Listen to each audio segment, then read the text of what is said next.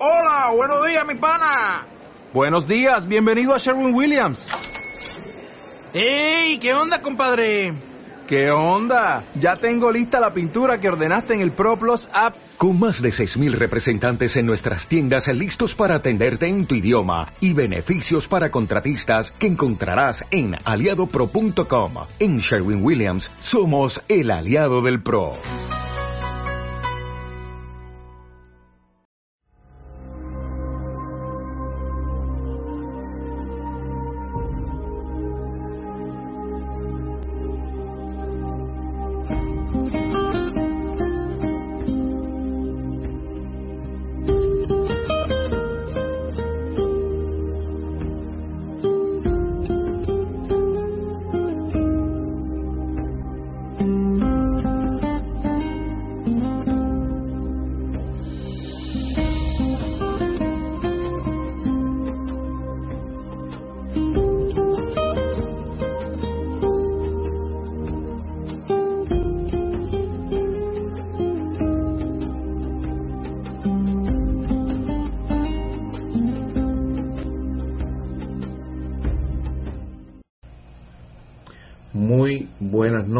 A todos los que me siguen por las redes sociales. He estado muy retrasado en el programa que, o la serie que he estado filmando para ustedes, o denunciando, haciendo una recopilación de los agravios de Colombia a Venezuela, que no tienen dos días, ni son del día de ayer, ni del día de hoy, ni, del, ni desde el gobierno chavista como lo he demostrado en la recopilación que hizo Marco Antonio Ángel en su libro Los agravios de Colombia Venezuela, tenemos 200 años recibiendo agresiones de la oligarquía neogranadina que los gobiernos venezolanos, paniaguados, es decir, cobardones o, o simplemente sinvergüenza, no le responden o no han actuado de acuerdo al trato como es internacionalmente. Es recíproco. Te respetan, te respeto. No me respetas, no te respeto. Bueno, para, para que tengan una idea, el pueblo venezolano le ha pedido a Nicolás Maduro, desde que comenzó el contrabando de extracción, o lo que ellos mismos calificaron de eh, bachaqueo, que no, es otra cosa que, o diríamos, una acepción de la palabra o del, del conocido animalito este, insecto que se llama bachaco, que entonces ustedes ven que va como columnas arrasando con zonas, eh, digamos, vegetación de la zona o lo que ellos consumen. Bueno, así se vio en Venezuela cientos de miles de colombianos, algunos empleados de las mafias colombianas, extrayendo los alimentos de Venezuela, porque en Venezuela son más económicos que en Colombia. Y que muchos de los productos que hay en Venezuela no hay en Colombia. Aunque ellos se llegan, se la boca diciendo que allá no hay escasez. Bueno, en Colombia están pasando, están llegando a la misma situación que en Venezuela, porque en Venezuela no se cultiva, no se produce lo suficiente, entonces tienen que importar. Y desde que firmaron el tratado, el tratado de libre comercio con los Estados Unidos, los el mercado colombiano está siendo invadido por productos extranjeros. Y eso está haciendo que los, el campesino esté perdiendo su capacidad de venta, porque los productos que vienen del exterior son más económicos y el desplazamiento de las tierras, por supuesto, es enorme. No solamente durante los 60 años en que se mataban unos a otros, guerrillas, narcotraficantes, eh, paramilitares, el propio gobierno, los inventores de los falsos positivos. Bueno, toda esta gente, digamos, accionaba contra el campesinado, que era el productor. Bueno, de esos se calculan, dicen los mismos políticos, que hay 4 millones de desplazados. Y todavía siguen asesinando en Colombia a los campesinos que reclaman las tierras o aquellos que quieren sacar de nuevo. Ahora, ¿por qué? Los propios Estados Unidos de Norteamérica, desde el gobierno pasado, en la transición del gobierno pasado al gobierno presente, han denunciado que Colombia aumentó, duplicó más del doble, más del doble la producción de caca blanca. En el año 1999 también se denunció que Colombia había duplicado la producción de caca blanca. Para eso es que necesitan las tierras ellos. Y entonces esta gente las vende como si fuera una democracia ejemplar. ¿Y quiénes son los dueños de las tierras en Colombia? Me hago yo una pregunta, o sea, le hago una pregunta al muñeco de, de ventrilgo de Luis Duque, el muñeco de este Uribe. ¿Para qué usan las tierras los más grandes eh, terratenientes de Colombia? Para sembrar. Si eso, a los campesinos que son los que siembran, no están sembrando, los están exterminando o los han desplazado. Pero esa pregunta no se lo hacen los políticos norteamericanos ni los medios de comunicación mercenarios. Se dedican es, ahorita, es satanizar a Venezuela. E incluso, un detallito nada más, vino el mercenario, eh, eh, un periodista de apellido Ramos, mexicano, que se, bueno, se radicó en los Estados Unidos, entrevistando, él ha hecho muchas entrevistas, pero como mercenario, entrevistando a Bernie Sanders, que por qué no ha, criticándolo, que por qué no ha apoyado o reconocido a Guaidó. Cuando todo el mundo sabe que ese payaso de circo se autojuramentó como lo hizo Carmona, se autocalificó, yo soy el presidente. Y los gobiernos extranjeros involucrarse en eso es una intromisión, una entrepitura y es una excusa porque la riqueza de Venezuela es lo que le interesa. Y Colombia, tenemos 200 años aguantándonos los agravios de Colombia, que algunos venezolanos dicen que son hermanos de la oligarquía neogranadina, y sobre todo los políticos, y la clase media y, los ricos de Venezuela, dicen que la oligarquía neogranadina son sus hermanos. ¿Por qué? Tenemos el mismo padre creador de la nación. Pues cuando Bolívar, en, desde Angostura, decreta la creación del Estado colombiano, incluía a Venezuela, a Colombia y a Ecuador. Ni Venezuela, ni Colombia, ni Ecuador habían sido liberados.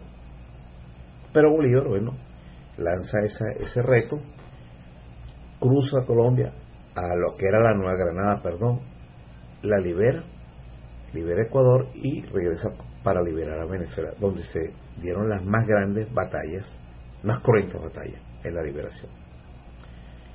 Entonces, lo que existía para el momento de la Gran Colombia, la Colombia de Simón Bolívar, nombre también que trajo fue, el nombre de Colombia lo trajo Francisco de Miranda, que, lo, que la oligarquía neogranadina se robó, se apropió indebidamente de ello, porque cuando nos separamos, Colombia asume, perdón, la Nueva Granada asume el nombre de Cundinamarca. 34 años después, en el año 64, en 1864, entonces se declara eh, cambio de nombre por el de Colombia. Es decir, uno de los primeros robos, uno de los primeros agravios, porque ese nombre no le pertenecía a ellos. En todo caso le pertenecía a tres países. Y desconozco si hubo una protesta o no hubo protesta. Lo más seguro que no hubo protesta en Venezuela porque la mayoría de los gobiernos son unos cobardes incluyendo el gobierno actual y el, y el gobierno anterior. Porque les han caído a cachetada. Y todavía yo veía a Chávez y a este, este alabándose y reuniéndose con los, la oligarquía neogranadina. Ni Chávez ni Maduro pertenecen, o su familia, o son de origen humilde. Y pretendían creer que esta gente, que se considera, digamos, de alta alcurnia, de sangre azul, podía aceptar. Pero esos son los pendejos que tenemos como gobernantes, ¿eh? que no saben asumir su posición. Dicen que eh, Maduro dice que él es un presidente obrero, pero bastante jalabola se comportó con, con Santos cuando no le cuando le dio la puñalada trapera, la más de una de las puñaladas traperas que estamos acostumbrados a recibir de la oligarquía neogranadina. Hago la diferencia. Una cosa es el pueblo colombiano y otra cosa es los que han gobernado siempre Colombia, la oligarquía. El pueblo colombiano jamás ha gobernado su país. Hay muchos que votan por ellos. Bueno, esa es su, esa es su elección, su decisión. Pero Colombia siempre se ha intrometido en los asuntos de Venezuela, como lo relata el libro, la, la recopilación de los hechos que han ocurrido en Venezuela durante 200 años. Yo le voy a poner, bueno, vamos a comenzar.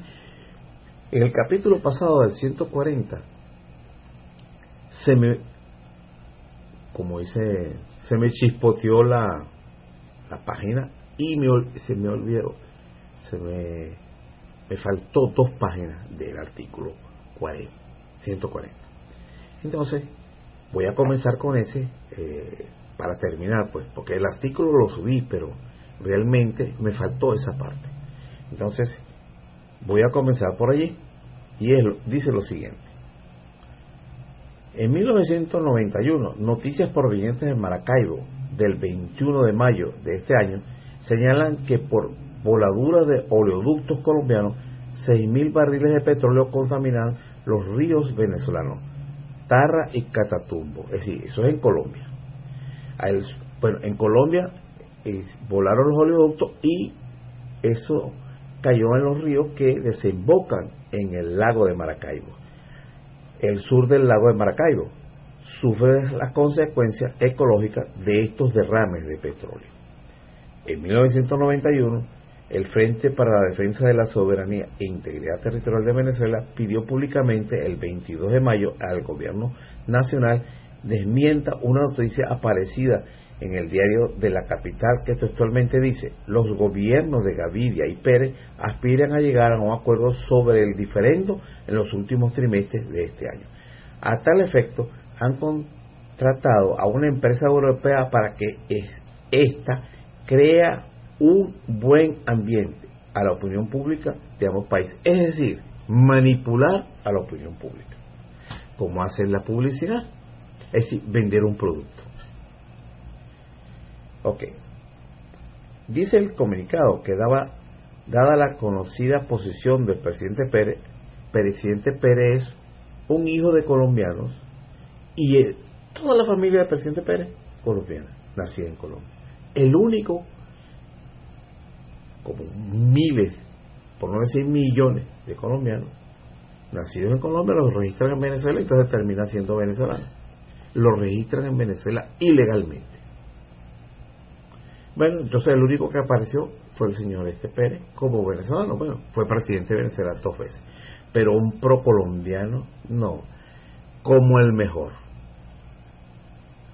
Dice el comunicado que dada a conocer la posición del presidente Pérez, alertamos al pueblo venezolano en todos sus estamentos para que se ponga vigilante ante la avalancha que se nos viene, que se puede venir encima de presiones y de voces mercenarias disfrazadas de ropaje integracionista para tratar de endulcurar edulcurar los términos de un acuerdo lesivo a la integridad territorial de la patria de Venezuela.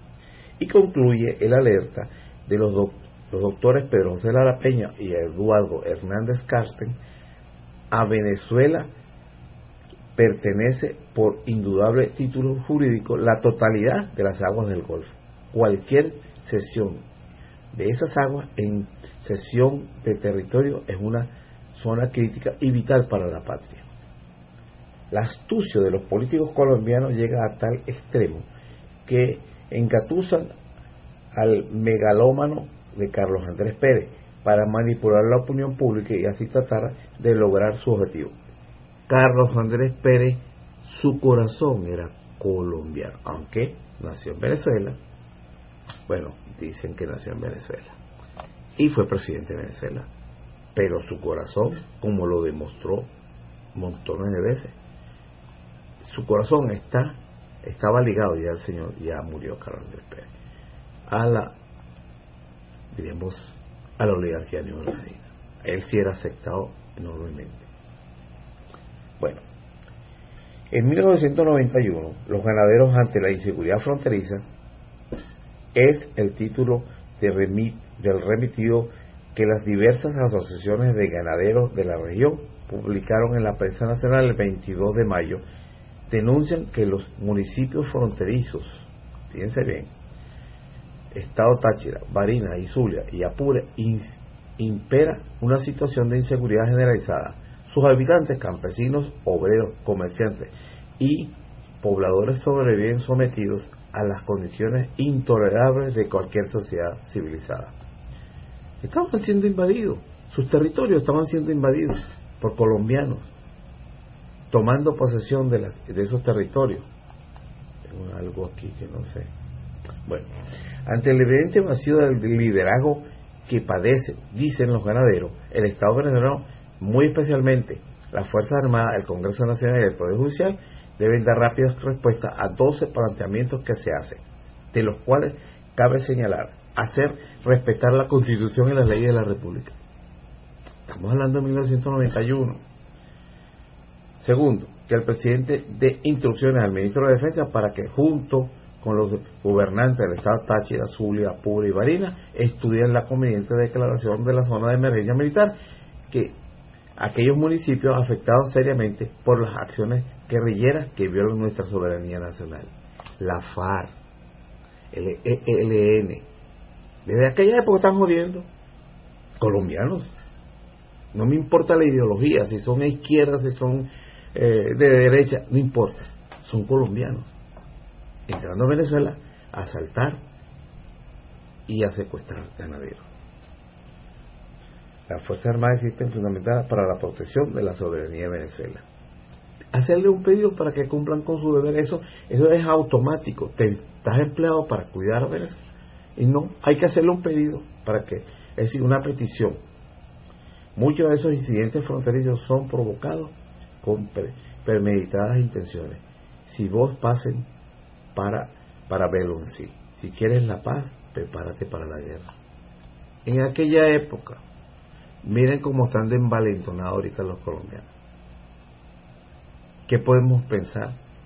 Envalentonados y con un gobierno indeciso. La frontera con Colombia, Nicolás Maduro, debe estar cerrada de cal y canto. Y nosotros tenemos que tomar en consideración esto. De la frontera para el lado colombiano, la nada cero contacto. Hazte respetar, mejor dicho, haz respetar a la nación venezolana.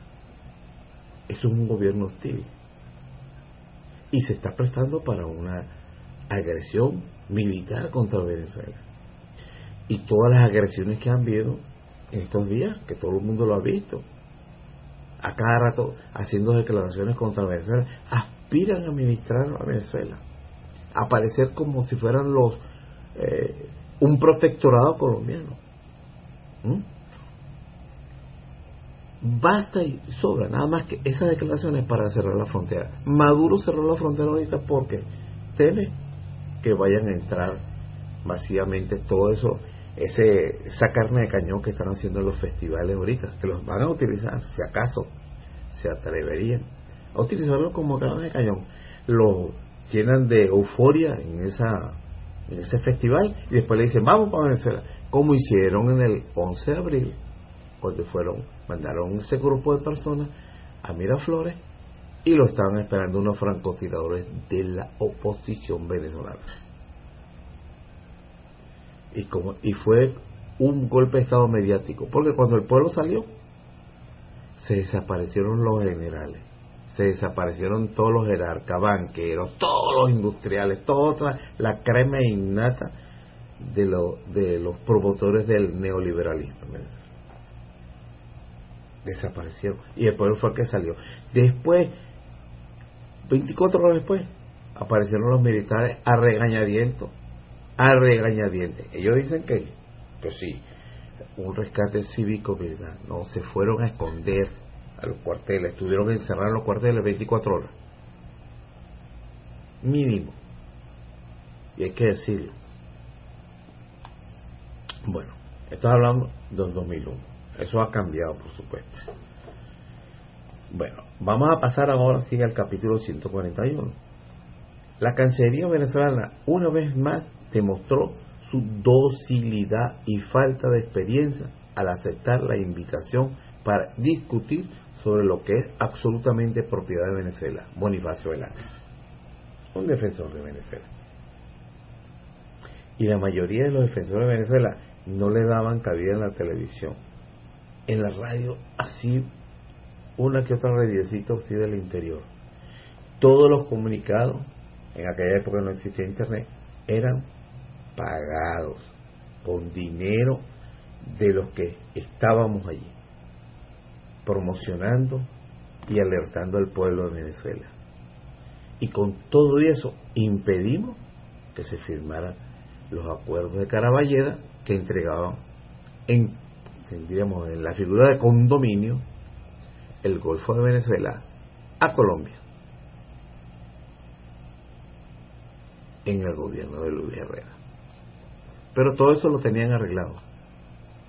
Bueno, en 1991, no, hemos llegado ahí, en el Vespertino del Mundo, del día 2 de julio de 1991 apareció una interesante entrevista concedida a la periodista Rita Ordóñez por el contraalmirante Ramiro Pérez Luciani, titulada Los convenios binacionales entre Venezuela y Colombia son puerta franca para el narcotráfico, guerrilla, secuestro e indocumentado. Es decir, permitieron, abrir una puerta para que entrara el colombiano como Pedro por su casa. Ahorita que hay uno que muchos colombianos están regresando al país, Colombia está hablando de invasión, de, de crisis humanitaria. No quiere recibir a sus propios compatriotas. Considera el contraminante que Venezuela es un país totalmente desintegrado, física, económica, moral, por lo que cualquier intento de integración con los occidentales, con los occidentales, hoy en día no sería otra cosa que el suicidio. Estamos hablando de 1991. ¿Qué está ocurriendo ahorita? ¿Hay alguna diferencia? Sí, que están envalentonados. La oligarquía neogranadina está envalentonada, está creída. Son tan cobardes que para poderse envalentonar necesitan a los marines detrás de ellos. Son cobardes. Desde el presidente de la República, el Uribe, todo eso son unos cobardes que tienen que inventarse un falso positivo para demostrar que están estaban luchando contra la guerrilla.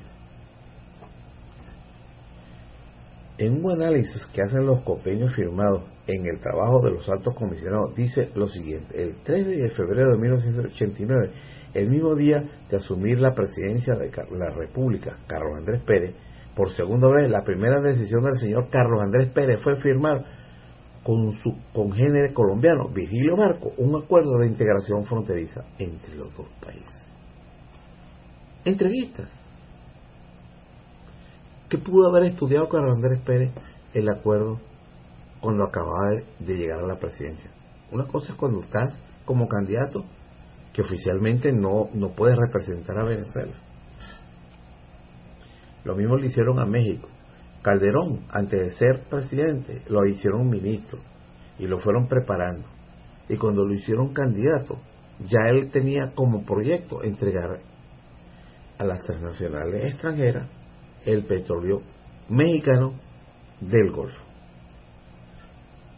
En un análisis que hacen los convenios firmados y el trabajo de los altos comisionados dice lo siguiente, el 3 de febrero de 1989, ah, perdón, no se necesita ser muy suspicaz, continuó Pérez Luciani, para pensar que esto fue preconcebido, ya que después de todos los fracasos colombianos para convencer al presidente Lucinchi de reiniciar las conversaciones para delimitación de las áreas marinas y submarinas, de inmiscuir en ellas el tratado que no, de no agresión, conciliación, arbitraje, arreglo judicial, iniciada en 1939, de las solicitudes a su Corte Suprema de Justicia de la nulidad de la nota de la Cancillería colombiana de 1952, reconociéndonos la soberanía sobre los monjes, de tratar de introducir en el Golfo de Venezuela las flotas pesqueras transnacionales con banderas colombianas, de decretar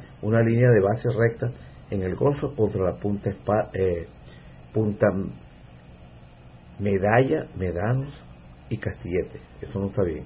Y de la concebida y mal intencionada provocación del Calda, todo fracaso, como dijera al principio ellos se dieron cuenta de lo avanzado que estaba la campaña electoral nuestra para las elecciones presidenciales y de las grandes posibilidades del candidato ganador, Carlos Andrés Pérez, con el cual iniciaron invitaciones, entrevistas y reuniones conociendo, conociendo muy bien la debilidad por su querida Colombia, de la cual pudimos darnos cuenta por la serie de declaraciones que dio hace poco. Estamos hablando de Carlos Andrés Pérez. Al día siguiente, al siguiente mes de marzo de 1900, del día 28, en su encuentro con el presidente Vargas, continuó el contraalmirante en Ureña, nombran a los presidentes de las comisiones nacionales de asuntos fronterizos en las personas de Enrique Vargas Ramírez de Colombia y Ramón J. Velázquez de por Venezuela. Ramón J. Velázquez, de origen colombiano, lo hacen presidente cuando hacen de emitir a Carlos Andrés Pérez. Lo hacen presidente Ramón J. Velázquez. Para que ustedes vean que eh, son fichas que se vienen manejando como está ocurriendo ahorita en, en el mundo, donde ponen, quieren poner a payasos a, representar a naciones que no tienen autoridad para eso, como por ejemplo el Guaidó. Ahora mire, fíjense bien, la escogencia de estos dos señores es otra muestra de suspicacia que estuvieron al inicio, ya que conociendo a intervencionistas, al, al, internacionalista Vargas Ramírez, uno de los más, uno de los que introdujo en la Corte Suprema de Justicia colombiana la solicitud, solicitud de nulidad de la nota de la Cancillería colombiana de 1952 que reconocía la soberanía de los monjes de Venezuela. Ya suponemos como va a actuar por la otra parte. El designado por Venezuela, Ramón J. Velázquez, un ilustre y distinguido intelectual venezolano, pero nacido en la frontera occidental e hijo de colombiano. Y sin lugar a dudas, poco conocedor de los argumentos geopolíticos necesarios para, para oponerse a Vargas Ramírez. Simplemente una ficha y van a ponerlo. Era un. Bueno, no quiero descalificarlo porque no fue tampoco mala gente, pero no era una persona de carácter. También en esa oportunidad se nombraron los altos comisionados para ambos países que se encargarían en común, déjeme un que ya vamos a terminar, el acuerdo de hacer un inventario de las principales cuestiones por examinar y de formular propuestas al tratamiento y solución de aquellas cuestiones mediante una metodología apropiada. Altos comisionados fueron por Colombia Carlos Holguín, un Holguín siempre está metido en los problemas fronterizos, Pedro Gómez Barrera por Venezuela, Isidro Morales Paú y Rafael Pizani. Estos fueron por Venezuela. Aquí también es necesario hacer un comentario sobre cuántos comisionados Carlos Holguín fue en unión del coronel Londoño y de Sea Hernández, uno de los más recalcitrantes y encarnecidos enemigos que hemos tenido en las conversaciones sobre la delimitación de áreas marinas y submarinas con Colombia, realizada hasta ahora. Y el embajador eh, Gómez Barrera también es sumamente conocido por ser de la línea dura. El presidente colombiano Barco convenció al presidente Pérez de lo que no pudo hacer el expresidente colombiano Belisario Betancourt con el expresidente Lucinchi en darle vigencia al Tratado del 39 que, que Fenicia, Fenicia, bueno, no sé, aquí hay un error, Fenicia en 1991. Debe ser que finalizaba el Tratado del 91, terminaba, terminaba el, del 39, terminaba en el 91 y lo renueva. Posteriormente continúa la entrevista del 5 de octubre de 1989 en la reunión sostenida con el presidente Barco Pérez, presidente Barco Pérez en el mente en el puente internacional Francisco de Pablo Santander sobre el río Táchira, examinando los informes de trabajo adelantados por los comisionados nacionales de asuntos fronterizos, aproximadamente 50 temas de los cuales no aparece ninguna reclamación venezolana, ni el Cerrejón de, en los Montes de Oca, ni la isla de Charo, ni la fuga del bayonero del río Arauca, ni el Castillete, ni, ni nada de la primera sección de la Guajira. Todos los temas presentados por Colombia y de interés solo para ellos. Los acuerdos y acuerdan y acuerdan, acuerdan y acuerdan. Impor, impartir instrucciones. Esto es la oligarquía neogranadina y estos son los venezolanos que hemos tenido al frente de los gobiernos. Muy parecido. Este, este Carlos Andrés Pérez, Chávez y después Maduro. Todos se, se parten como una galleta cuando tienen que cuando tiene que ver con la oligarquía neogranadina. Ahora es que está Maduro eh, asustado en la frontera por la preparación por una agresión. Pero si fuera por ellos, saldrían corriendo a adular esa oligarquía que tiene 200 años agrediendo a Venezuela. Yo no digo que vamos a pelear con ellos, pero ya basta. Hay que cerrar esa frontera. Totalmente. La frontera terrestre. No debe haber comunicación ninguna con Colombia. Es una demostración del, de la molestia que ocasiona todos los problemas que nos han ocasionado la oligarquía venezolana. Hasta que tengamos un ambiente en donde nosotros hagamos respetar nuestros derechos y revisemos toda la frontera con Colombia porque ahí se han cometido muchas injusticias contra la Venezuela bueno hasta aquí mi comentario del capítulo 100 eh, el final del 140 y el 141 que como dije eh, el capítulo anterior me faltó eh, agredir, eh, añadir estas dos páginas. Que pasen buenas noches y hasta un nuevo capítulo.